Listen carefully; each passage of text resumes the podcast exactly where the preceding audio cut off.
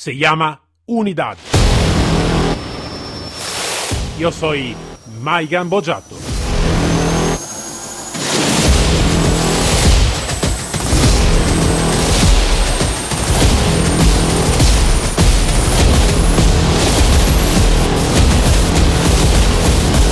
Unidad K9.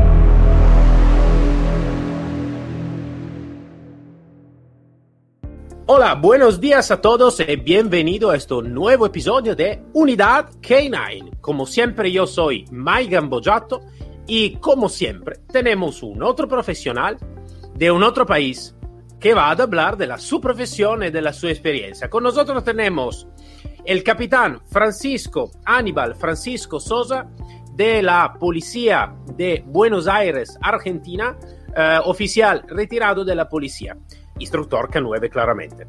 Aníbal, buenos días. Buenos días, Movión, y para todos. ¿Qué tal? ¿Todo bien? Todo bien por acá, gracias a Dios. El día está espectacular. Recién eh, estoy en mi casa, como has dicho, que ya estoy retirado, pero no obstante sigo trabajando con perros para empresas de seguridad. Así que siempre con, con olor a perro, como decimos por acá. Siempre, siempre, como me ha dicho algún otro profesional, siempre con la misma enfermedad. Enfermedad, claro, como broma. ¿no? Tenemos la pasión por los perros, ¿no? Sí, sí, sí, tal cual. Es peor que el COVID. Esto, esto, esto, sí, sí, sí, es, uh, sí, sí, es contagioso. Bueno, Aníbal, explícanos, eh, cuéntanos un poquito más sobre la, tu profesión, un poquito lo que tú has hecho hasta ahora. Eh, así que sé que tú tienes mucha experiencia y me gusta que tú vas a hablar más, un poquito más sobre de ti. Bien, trataremos de hacer una, una reseña para no ocupar mucho tiempo. Eh, bueno, llevé, me retiré hace tres meses de la policía, eh, en la cual pasé 32 años trabajando con perros en sus diferentes áreas. Mis comienzos fueron en el Centro de Adiestramiento y Crianza de, Canes, de esta misma policía, la cual depende del área de infantería y básicamente hacíamos perros de intervención, perros para control de disturbios este, y perros de eh, patrulla.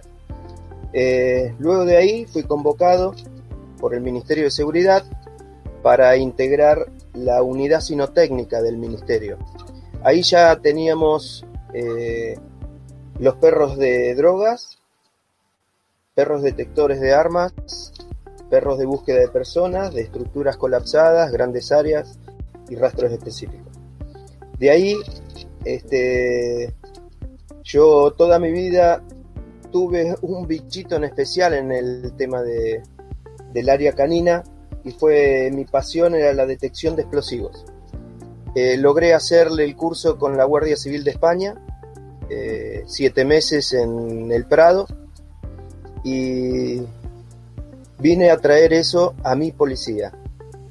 Gracias a Dios, después de insistir, tuve, vieron que siempre hay dentro de las instituciones, que creo que es por desconocimiento de más, jefes que no les interesa el perro, jefes que eh, ellos ven el perro como un animal con pelos y de cuatro patas y muchas veces se dan el gusto de decir que estorba. Eh, tuve un jefe que él indudablemente es perrero, ya había trabajado con perros, un comisario mayor de apellido Poles, que me dijo que lo que yo estaba haciendo era espectacular. Él le dio impulso a un proyecto mío y se crea la sección de perros detectores de explosivos. Estamos hablando, Movión, en Argentina, de una policía que tiene la densidad demográfica de Buenos Aires, 11 millones de personas, eh, 94 mil efectivos y no tenía eh, una sección de perros detectores de explosivos.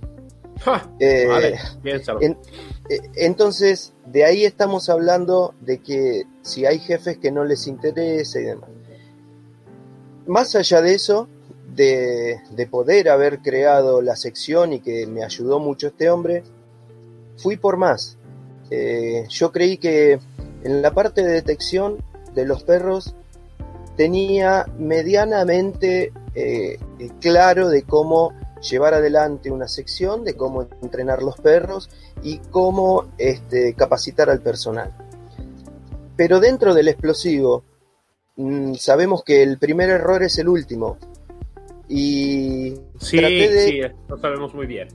claro, traté de ir un poquitito más allá. Entonces, si bien mi chip en la cabeza eh, estaba pura, neta y exclusivamente chipeado para el perro, yo no lograba pensar, pensar como un TEDx. Eh, entonces me animé y digo, no, tengo que ir por más para poder, eh, digamos, satisfacer todas las necesidades de, de esa especialidad. Voy hice el curso de técnico en explosivos. Me llevó un año capacitarme como técnico, pero ya tenía las herramientas básicas para saber cómo pensaba el técnico, el TEDx, y cómo pensaba el instructor canino y el guía o el conductor canino.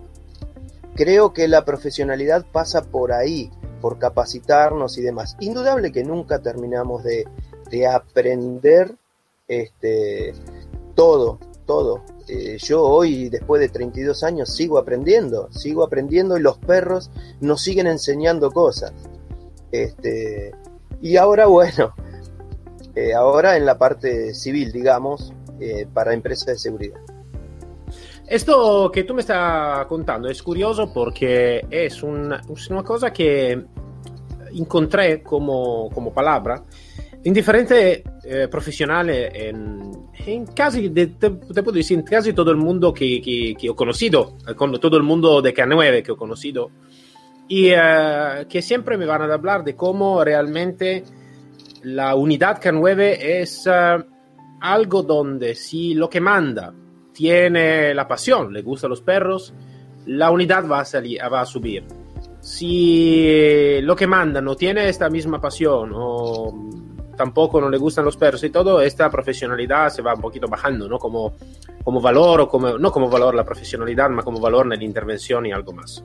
Esto es algo que es, es muy, es, lo, lo, encuentro lamentable, porque realmente la unidad K9 tiene una potencialidad que uh, es increíble, porque a nivel de prevención, a nivel de represión también, a nivel de detección, es algo de increíble. Entonces, yo creo que se necesita que, que, que valorar mucho más. Yo, esa es el, la mi opinión, mirando un poquito a la policía de todo el mundo, ¿no? No solo uh, ejemplo de Argentina o de México o de, uh, de España, yo también fui, trabo, trabajé por mucho tiempo en Italia. Esto es algo de bastante común. Entonces, necesitamos que, ¿cómo se dice? Eh, unirnos y, y, y, empujar mucho más sobre esto, creo. esto es lo, sí, lo, que creo yo. Sí, yo en, mis charlas con los jefes en su momento y en las capacitaciones y, tratando de difundir nuestra tarea para salir de eso, eh, simplifiqué en una, en, en un, una muy corta frase. Eh, la ignorancia es la madre de las injusticias y pasa por ahí. Entonces, no sabemos el, no saben el potencial que tiene un, un perro en la conformación este, olfatoria y demás, pero se dan el gusto de muchas veces desesterrarlo. No, a ver, no estamos diciendo que con un perro vamos a solucionar todos los temas eh, de inseguridad y, y, demás, pero es una herramienta muy, muy, muy eficaz al tema. Y sí, sí, sí. Much, muchas veces estamos nosotros, somos los que tenemos que difundir esto y, y, te felicito por lo que haces. Mira, yo soy totalmente de acuerdo contigo. Eh, el éxito realmente de, esto, de, esto, de estos episodios que vamos a grabar es, eh, eh, justamente esto, ¿no? De difundir más un poquito la cultura K9. Yo Uh, voy a compartir la responsabilidad de esto con todos vosotros, ¿no? Porque cada uno pone un granito de arena en todo, en todo esto. Y sí que me gustaría más de que yo tengo, soy bastante niño en esto, tengo mucha ilusión, ¿no? Que esto puede ayudar un poquito más también a lo que manda a comprender más, no solo porque me gustan los perros, pero yo hablo de lo que manda, ¿no? No solo porque le gustan los perros, ma simplemente porque han comprendido cuánto realmente es la importancia real de la unidad eh, y de la potencialidad ¿no? del, del, del, del, trabajo. Como dicho tú correctamente, no es que va a solucionar todo, eh, pero va a ayudar bastante. Entonces, sí, sí. Que es así. Bueno, eh, Aníbal, eh, lo que me gustaría eh, saber un poquito, un poquito más, si puede hacerlo, así que tú tienes mucha experiencia también en la policía, entonces em, sé que, claro, muchos años de experiencia, tú has eh, visto de todo, ¿no? mirado de todo, intervenciones y todo. Si está alguna intervención que tú puedes claramente compartir o e quiere de compartir con nosotros que, que, te ha ocurrido con tu perro y todo, esto estaría seguro muy, muy interesante. Si puede hacerlo y si quiere hacerlo, claro. No, no, no, sí, sí. Este, el tema es que eh, tú, tú sabes porque te has dedicado a, a, esta especialidad y sabes que hay muchas cosas que no, no podemos dar a entender y no podemos. Sabemos que eh, eh, tú haces las cosas con la, mejor disposición y pero hay gente que no y todo el mundo escucha.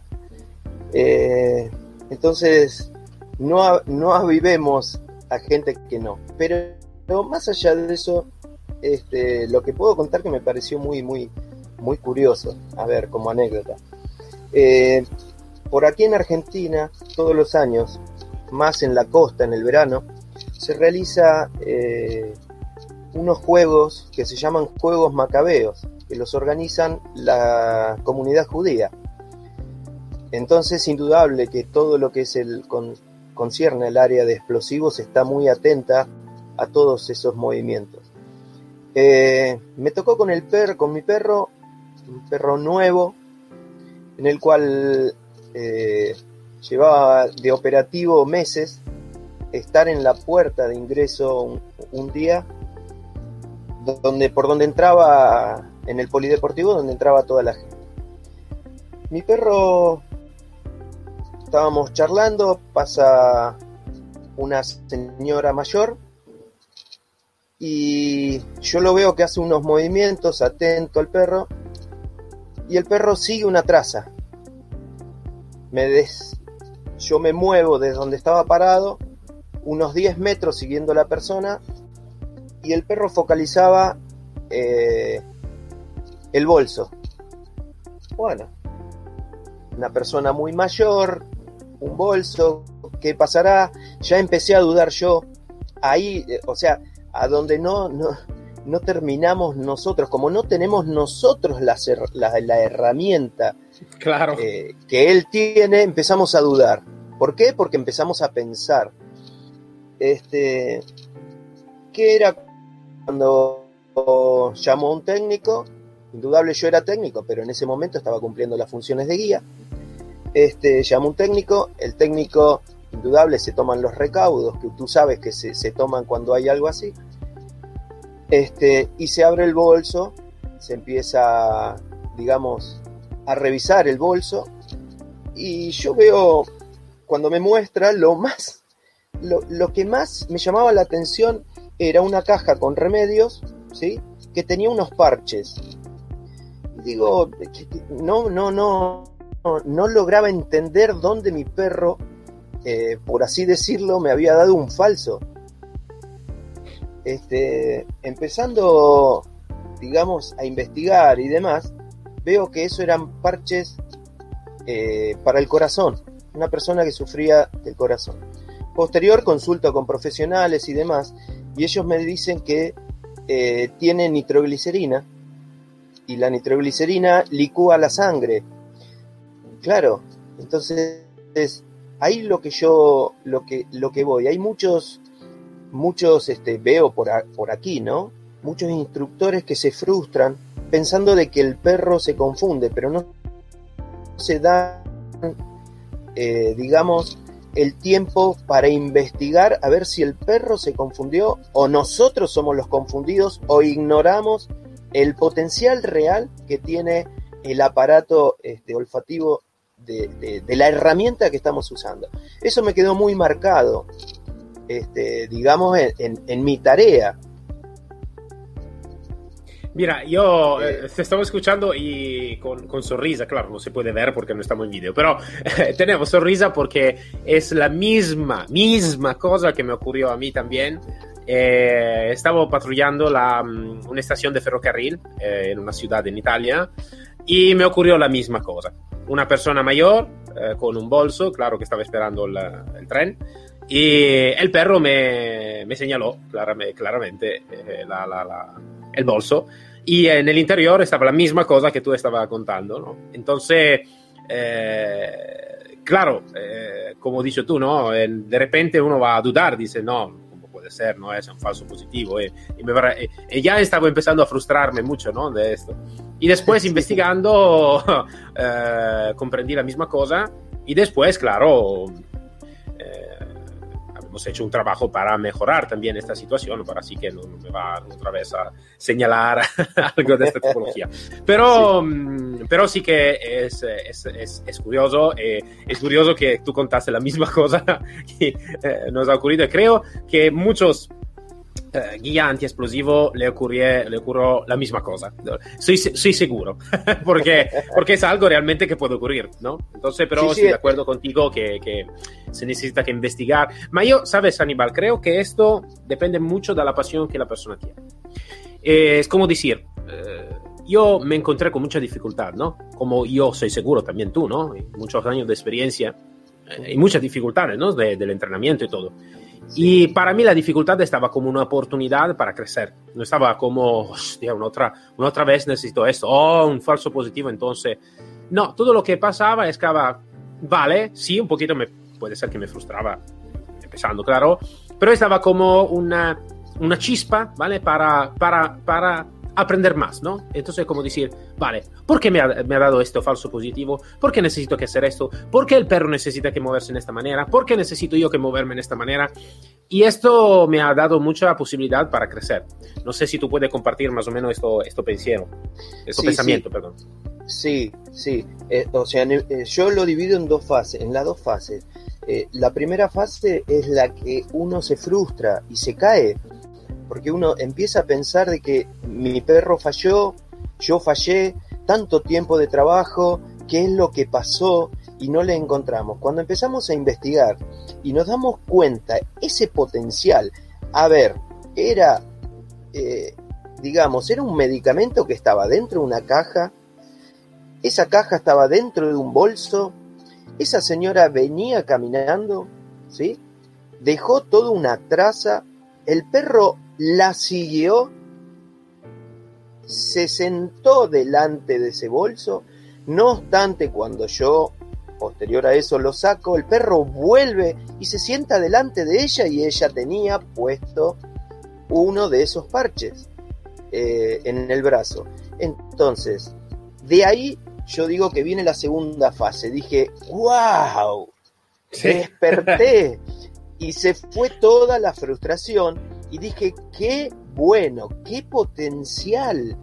Entonces, de ahí en más empecé a averiguar, empecé a ver que había de 25, de 10, de 50, este, eh, eh, digamos, el, el, lo fuerte de la nitroglicerina dentro del porcentaje de, de ese parche. Y, y, dije, qué potencial, si puedo hacer esto, ¿cómo no se pueden hacer un montón de cosas? Digamos, ahí me llevé un aprendizaje tremendo del perro.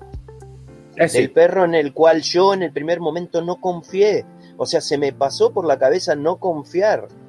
Ese es el tema. O sea, yo lo divido en las dos. Y bueno. Yo creo, Aníbal, que esto va pasando a todo. Yo creo, yo no creo mucho a la, a, a la guía o al instructor que digan, no, no, a mí no me pasa, nunca me ha pasado, no, la duda sobre el perro, sobre el comportamiento del perro. A veces seguro que te va pasando, soy, soy seguro, ma esto creo que es humano como, como comportamiento. Después claro. está, pero un, un paseo después, ¿no? El paseo después de, vale, vamos a aprender, vamos a mejorar y todo. Bueno, Aníbal, yo creo, quiero de, de saber más sobre mmm, la relación que vosotros tenéis con vuestro perro. Ahora me explico un poquito más. En algún país, ejemplo, está la posibilidad de tener el perro de policía, de ejército, lo que sea, de perro de trabajo, directamente a casa con el manejador, ¿no? Entonces me lo traigo a casa, está hace más o menos una vida de un perro normal, más o menos, porque claro, una gestión puede ser bastante diferente, pero vive en casa conmigo, ¿no? O en alguna nación que el perro, el perro de trabajo, eh, vive nella comisaria, ¿no? Donde está eh, la, la, institución directamente. Um, para tu parte, ¿el perro cómo está gestionado? Uh, ¿Está con vosotros o está en, vamos a ver, en la institución o lo que sea? Bueno, eh, nosotros, eh, yo durante los años que estuve en el centro de Canes, está bien que otro tipo de perros, perros de, para la intervención, perros para el control de disturbios. Este, esos perros, más allá de eso, yo dentro del, del centro de Canes fui jefe de la escuadra de exhibiciones. Los perros que salíamos, hacíamos los desfiles en, en las fechas patrias, íbamos a las escuelas y dábamos exhibiciones eh, perros de show, digamos. Y está la política, todavía sigue estando, no la pudimos cambiar, yo me fui, no la pude cambiar, de que el perro lo sacábamos, hacíamos nuestro trabajo, volvía al canil, nos íbamos y el perro quedaba solo, no lo sacaba nadie, solamente eh, la gente que lo limpia y le da de comer tenían el contacto con el perro. Eh, eso es totalmente nocivo. Totalmente nocivo. Cuando puedo entender qué tipo de perros son, ¿no? Este, cuando a mí me toca armar el expediente, una de las eh, para la creación de nuestra sección de perros explosivos, una de las cualidades que yo pongo, o uno de, de los primeros puntos en los ítems, es que el guía debería tener vehículo, ¿sí? Este, y un lugar acorde para tener un perro en la casa. Creo que el perro, el perro, que es hoy como se está manejando la sección nuestra de explosivos, el perro termina el servicio y el guía se lo lleva a la casa. Indudable que el guía tiene que tener la capacidad de saber qué se le puede permitir al animal y qué no. Pero es un perro que nos entrega el 100% de potencial a la hora del trabajo. Esa es mi opinión y es lo que nos dio resultado. Yo co comparto la tu opinión no al 100%, ma al 1000%.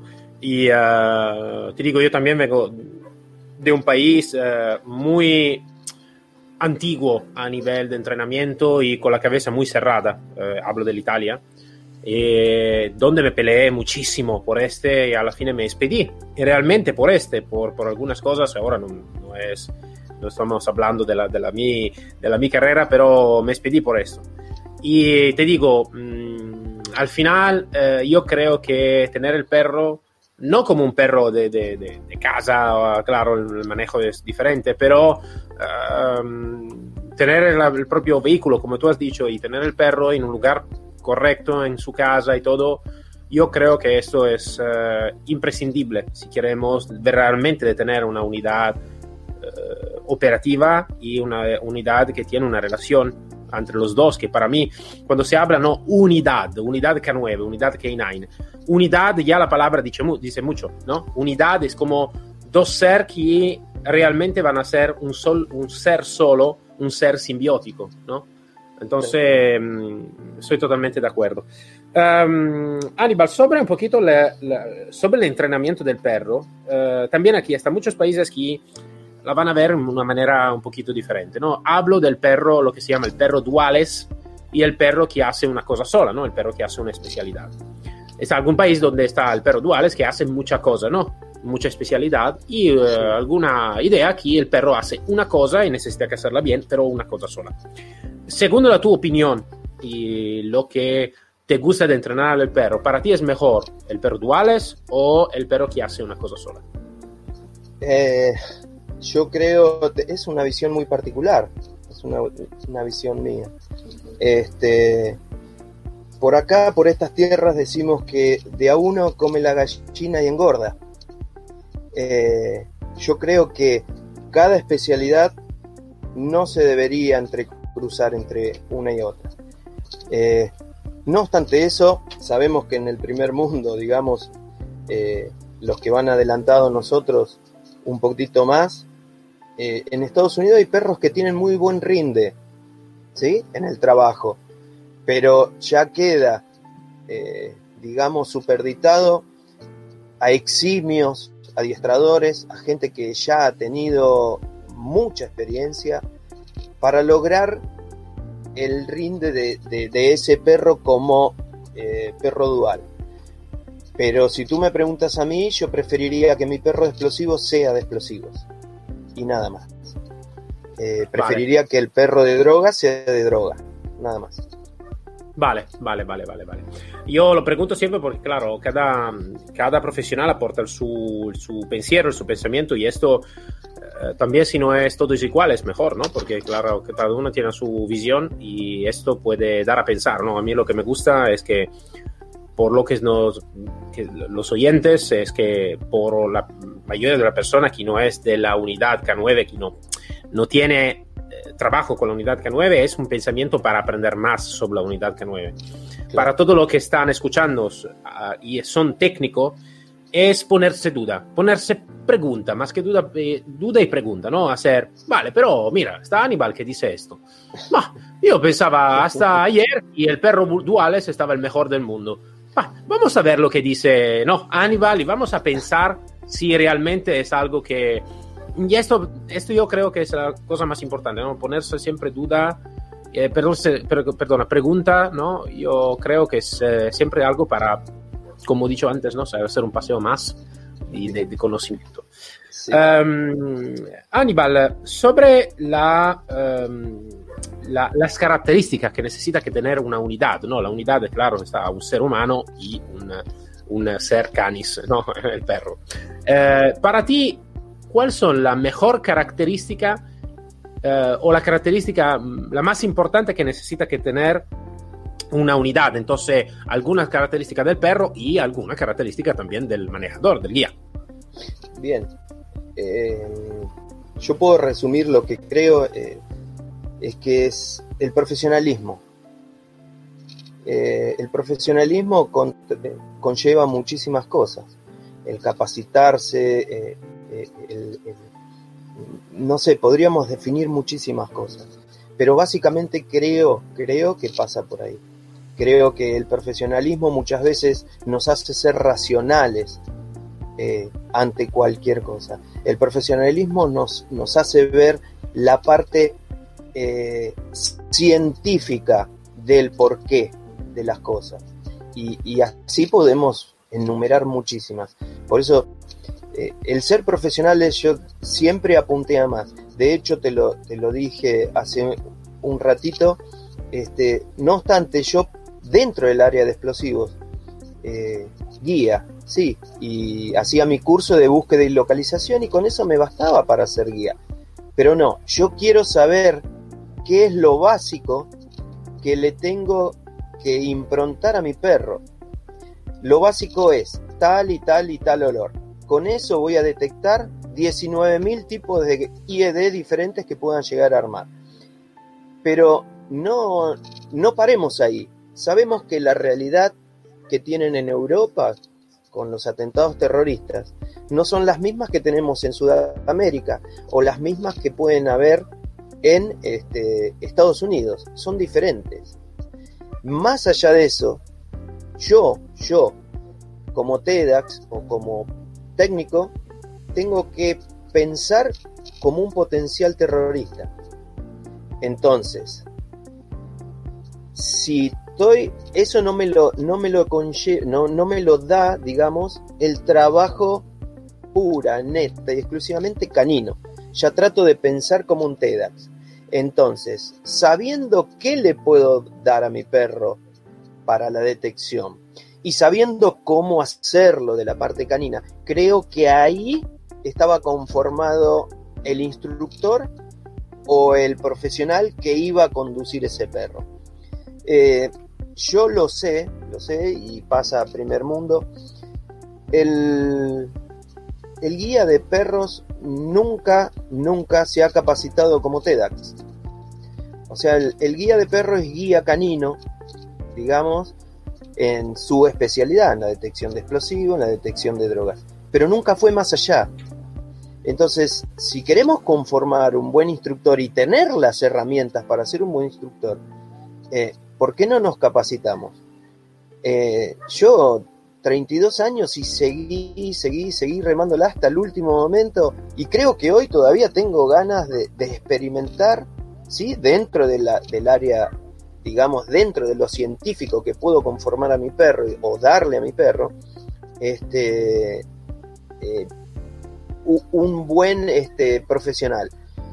Pensar como, como el, ya voy a mi área, pensar como el técnico y este, pensar también como el guía canino y fusionarlo.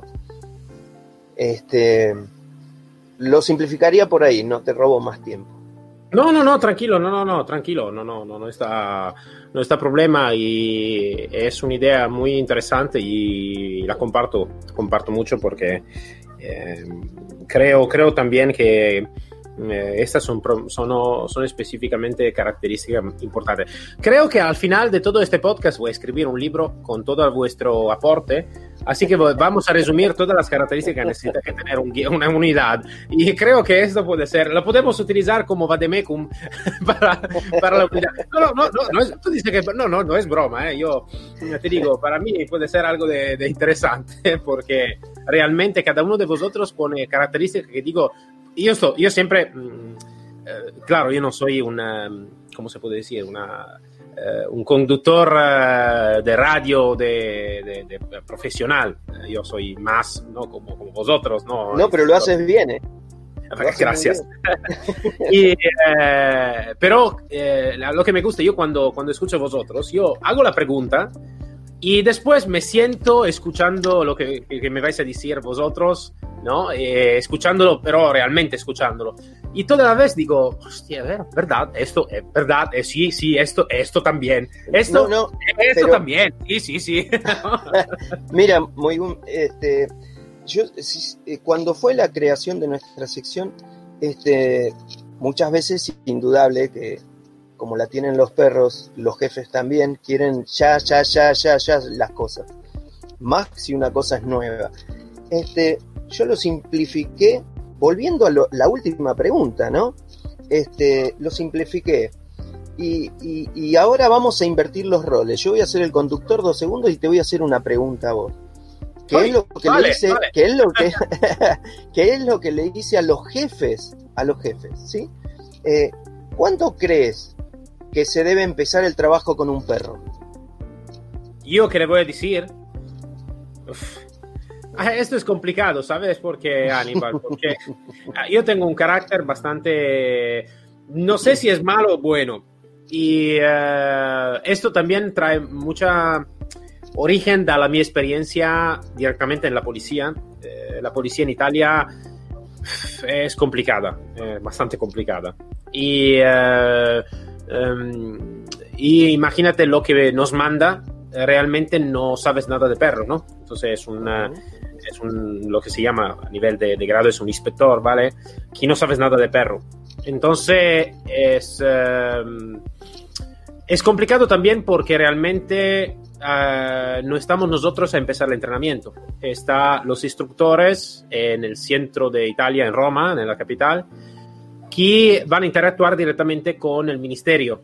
Entonces, todo muy complicado. Eh, realmente no sé qué contestarte, ¿no? Eh, no sé qué contestarte. Yo creo que la cosa que puedo, que podría decir a un jefe es eh, mm, de darme toda la herramienta, no a nivel de, ¿cómo se dice?, de herramienta práctica, ma como espacio de tiempo para, para descubrir siempre más, hacer lo que conozco y darme la posibilidad de conocer siempre más y de hacer lo que para mí ha sido algo de muy importante, un continuo y constante em, compartir con otro, con otro profesional de otra nación, de otro, de otro, de otro, de otro país. Eh, compartir conocimiento, compartir um, ganas de hacer que creo que es la cosa mejor para hacer lo que conozco a nivel profesional y aprender siempre más, ¿no? Porque si miro siempre en mi jardín, en mi jardín puede ser siempre verde, pero si miro también el jardín del otro, puede ser que el jardín del otro me dice, vale, esto es verde, pero hasta un punto. Mira el mío. Claro, ah, vale, claro. espera, espera. Mm, sí, una creo que puede ser que voy a decir algo de esta tipología. No sé si he contestado a la tu pregunta, pero creo algo de esta manera. Siempre, siempre volviendo a la pregunta de, cuando yo te dije, eh, mi respuesta fue ser profesional. eh, y yo en todos mis cursos que he dado, en mis capacitaciones y demás, siempre pregunto. Lo, lo primero que pregunto, y más si tengo algún jefe por delante, eh, ¿cuándo crees tú que debe empezar el trabajo con un perro? Algunos te lo ven del lado del adiestrador, otros te lo ven del lado del guía, otros te lo ven del lado de el perro en la casa. Entonces te dicen yo trabajaría desde el vientre de la madre, el otro te dice a los 45 días, eh, yo realizo estimulaciones tempranas, este, otros te dicen a los 18 meses cuando tienen la maduración sexual. Eh, ahora, yo respondo, yo, yo, Aníbal Sosa, ¿eh? Yo tengo una teoría que el trabajo con el perro ese empieza dos años antes de que nazca. Vos me dirás, eh, qué loco, ¿qué está diciendo este hombre? Yo te estoy diciendo que mi teoría es dos años antes de que nazca capacitando un buen guía para que maneje ese perro. Ser profesionales, de eso estamos hablando. Entonces, ahí nuestra especialidad va a tener un porqué para el resto que no lo tiene. ¿Se entiende lo que quiero decir? Sí, sí, sí, lo entiendo muy bien. Y ya cuando tú me has dicho dos años antes, ya, ya estaba en mi cabeza. Que digo, pero te digo, sí, sí, soy, estoy de acuerdo. Ma Aníbal, yo te digo, me ha gustado mucho y mm, puede ser que esto es, como puede ser, una novedad en nuestro, nuestro episodio, donde eh, realmente al final podemos, esto podemos ponerlo como algo de fijo, ¿no? Que el profesional que voy a entrevistar al final me pone una pregunta. Esto puede ser algo de... No, no, de verdad, es algo de bueno. Puede ser que habíamos abierto un nuevo, un nuevo camino. A mí me gusta siempre de algo de no, innovador y todo, ¿no? Porque esto es bueno, eso, ¿no? Que dice, ahora, ahora tú me has preguntado todo, bueno, eh, ahora te pregunto yo. No, no, no, pero no dije que estaba bien o mal. Yo estoy diciendo de que eh, todos tienen una visión diferente.